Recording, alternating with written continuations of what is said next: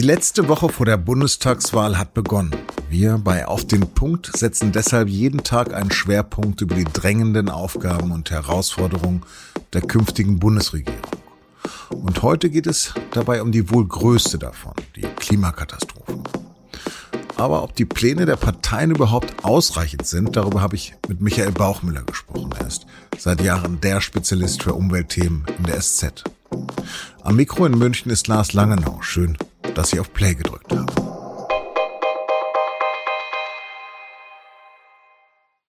Geschlagene 738 Mal taucht das Wort Klima in den Wahlprogrammen von Union, SPD, Grünen, Linkspartei, FDP und AfD auf. Außer der AfD wollen alle großen Parteien, dass Deutschland klimaneutral wird. Und der Klimawandel ist ja auch bereits weltweit spürbar mit extremen Wetterphänomenen wie Dürren, Hitzewellen, schweren Stürmen und Überschwemmungen. Spätestens nach den Sturzfluten im Westen der Republik und den verheerenden Waldbränden am Mittelmeer und anderswo hätte es eigentlich das große Thema dieser Bundestagswahl werden müssen. Aber Banalitäten wie geschönte Lebensläufe und angebliche Plagiate haben sich vor der Ernsthaftigkeit dieses Themas geschoben. Dabei tickt die Uhr weiter. In einem Wahlspot sagt die grüne Kanzlerkandidatin Annalena Baerbock, Ihre Stimme entscheidet über die letzte Regierung, die aktiv Einfluss auf die Klimakrise nehmen kann. Und tatsächlich hat gerade am vergangenen Freitag der Bericht der Klimaagentur der Vereinten Nationen klargemacht, dass sich die Welt auf einem katastrophalen Weg befindet. Demnach steuern wir nahezu ungebremst auf eine Erderwärmung von 2,7 Grad zu. Vor sechs Jahren hatten sich die meisten Staaten auf 1,5 Grad bis zum Ende des Jahrhunderts verpflichtet. Das Scheitern werde sich am massiven Verlust von Menschenleben und Existenzgrundlagen messen lassen, sagt UN-Generalsekretär Antonio Guterres dazu. Die Nationen müssten ihre Klimaanstrengungen dringend verdoppeln. Das kostet natürlich viel Geld, aber nichts zu tun wird eben voll auf Kosten der nachfolgenden Generationen gehen. Denn schon jetzt hat sich die Erde im Vergleich zur vorindustriellen Zeit um rund 1,2 Grad erhitzt. Laut UN müssten die Emissionen um 45 Prozent im Vergleich zu 2010 gesenkt werden, bis Ende des Jahrzehnts. Eine Schlüsselrolle dabei kommt den G20-Staaten zu, die für drei Viertel aller Emissionen verantwortlich sind. Entsprechend sagt auch Baerbocks Co-Vorsitzender Robert Habeck im Anschluss des dritten und letzten Triels bei Anne Will, es ist die existenzielle Aufgabe unserer politischen Generation. Wenn wir am Klimaschutz versagen, haben wir als politische Generation tatsächlich versagt. Also können wir keine Koalition eingehen, die nicht den, den Weg des Paris-Pfads beschreitet. Über die Dringlichkeit des Umsteuerns einer nächsten Bundesregierung habe ich mit meinem Berliner Kollegen Michael Bauchmüller gesprochen. Michael, ist es wirklich die letzte Bundesregierung, die den Klimawandel noch stoppen kann, wie die Spitzenkandidatin Annalena Baerbock schon fast apokalyptisch in einem Wahlspot der Grünen raunt? Ja, ganz so apokalyptisch ist die Lage vielleicht nicht, aber natürlich wird es mit jeder Legislaturperiode schwerer, noch die Kurve zu kriegen. Also wir laufen ja wirklich auf eine Situation zu, ähm, wo wir die Klimaneutralität bis 2045 abschreiben können, wenn nicht ganz schnell einige Weichen entscheidend gestellt werden. Man kann sich ja vorstellen, dass es, also je, je länger man damit wartet, desto schwieriger wird tatsächlich Klimaneutralität zu erreichen. Also insofern ist es höchste Eisenbahn. Hätte man vor der letzten Bundestagswahl auch schon sagen können. Äh, und mit jeder Bundestagswahl wird's heikler. Klar ist wiederum, dass das eine Menschheitsaufgabe ist und nicht nur die von Deutschland. Was ist denn deine Antwort auf diese Skepsis. Absolut. Das kann Deutschland alleine nicht stemmen, aber Deutschland steht ja auch nicht alleine. Äh, wir erleben gerade die Europäische Union, ähm, die ein wirklich gutes Paket vorgelegt hat, äh, in dem ganz, ganz wichtige Weichenstellungen schon enthalten sind. Zum Beispiel eben, dass äh, Emissionshandel und CO2-Preise stärker steigen werden, dass die Verbrauchsvorgaben für Autos strenger werden, dass alle Staaten eigentlich jetzt auch den Gürtel enger schnallen müssen, was die Emissionen angeht.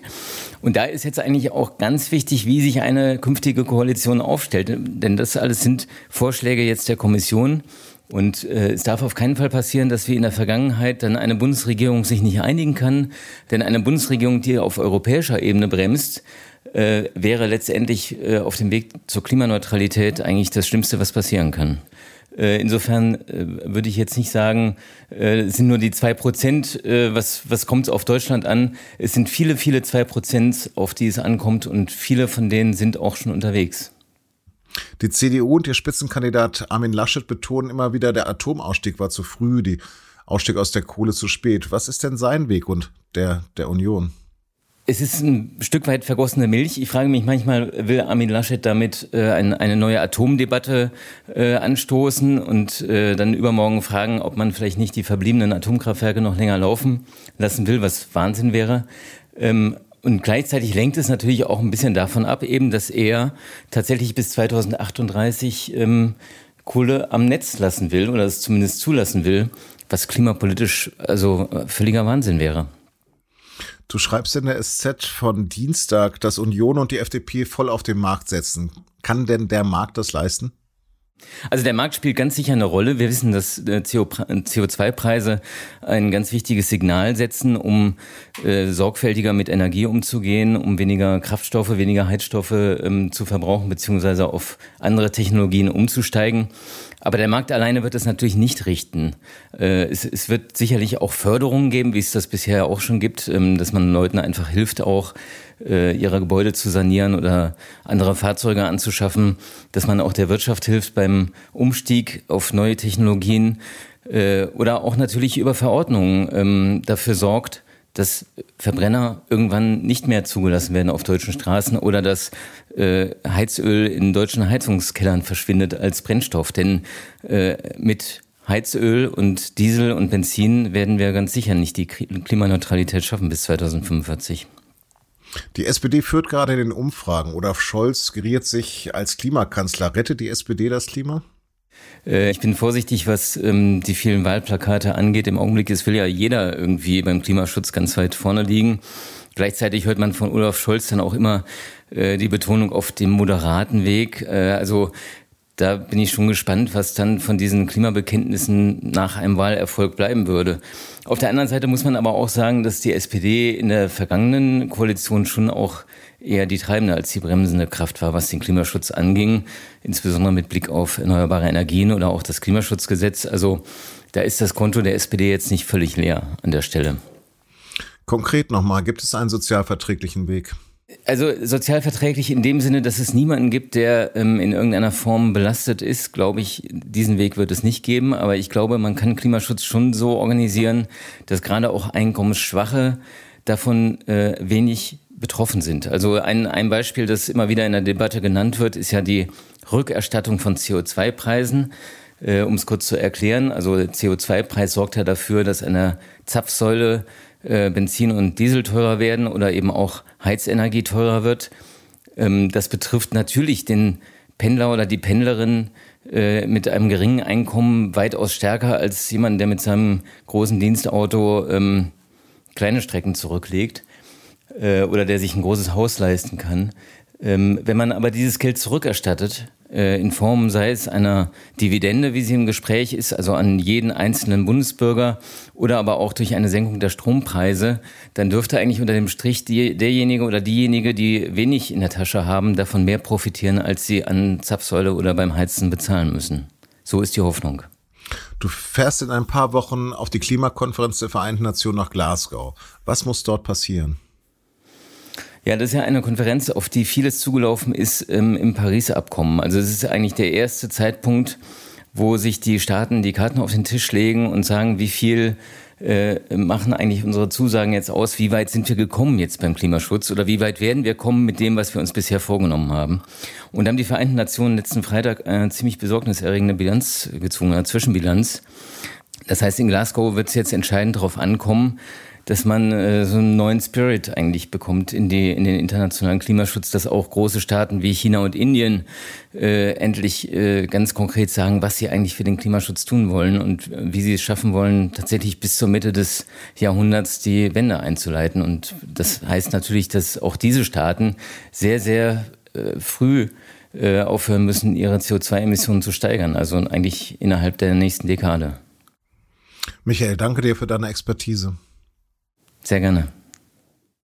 Diese kleine Serie über die wichtigsten Themen der Wahl, die wir bei Auf dem Punkt heute gestartet haben, die finden Sie übrigens die ganze Woche auch in Form von Texten in der SZ, immer auf der Seite 2, dem Thema des Tages.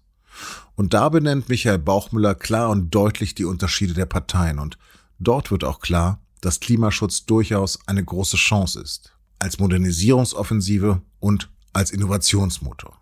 Und jetzt noch Nachrichten.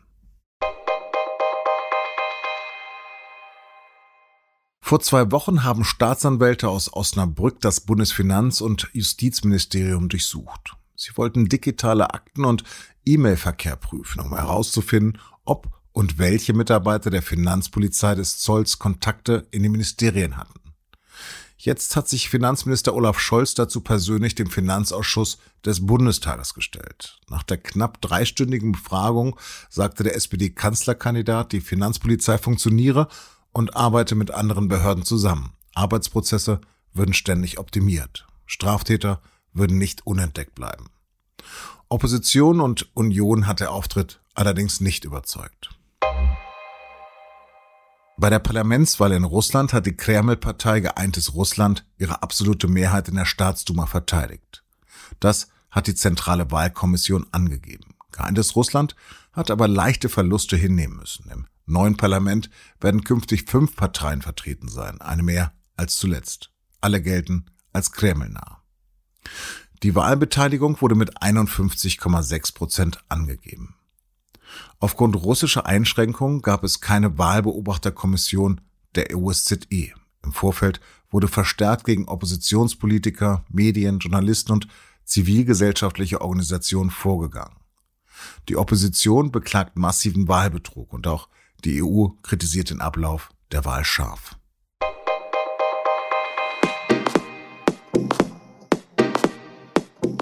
In zwei Jahren werden die internationalen Spielkalender für Fußballerinnen und Fußballer auslaufen.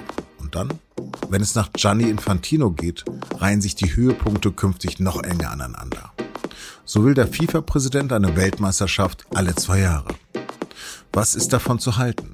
Darüber sprechen meine Kollegen in unserem Podcast und nun zum Sport. Und den finden Sie, wie alle unsere Podcasts, unter sz.de-podcast.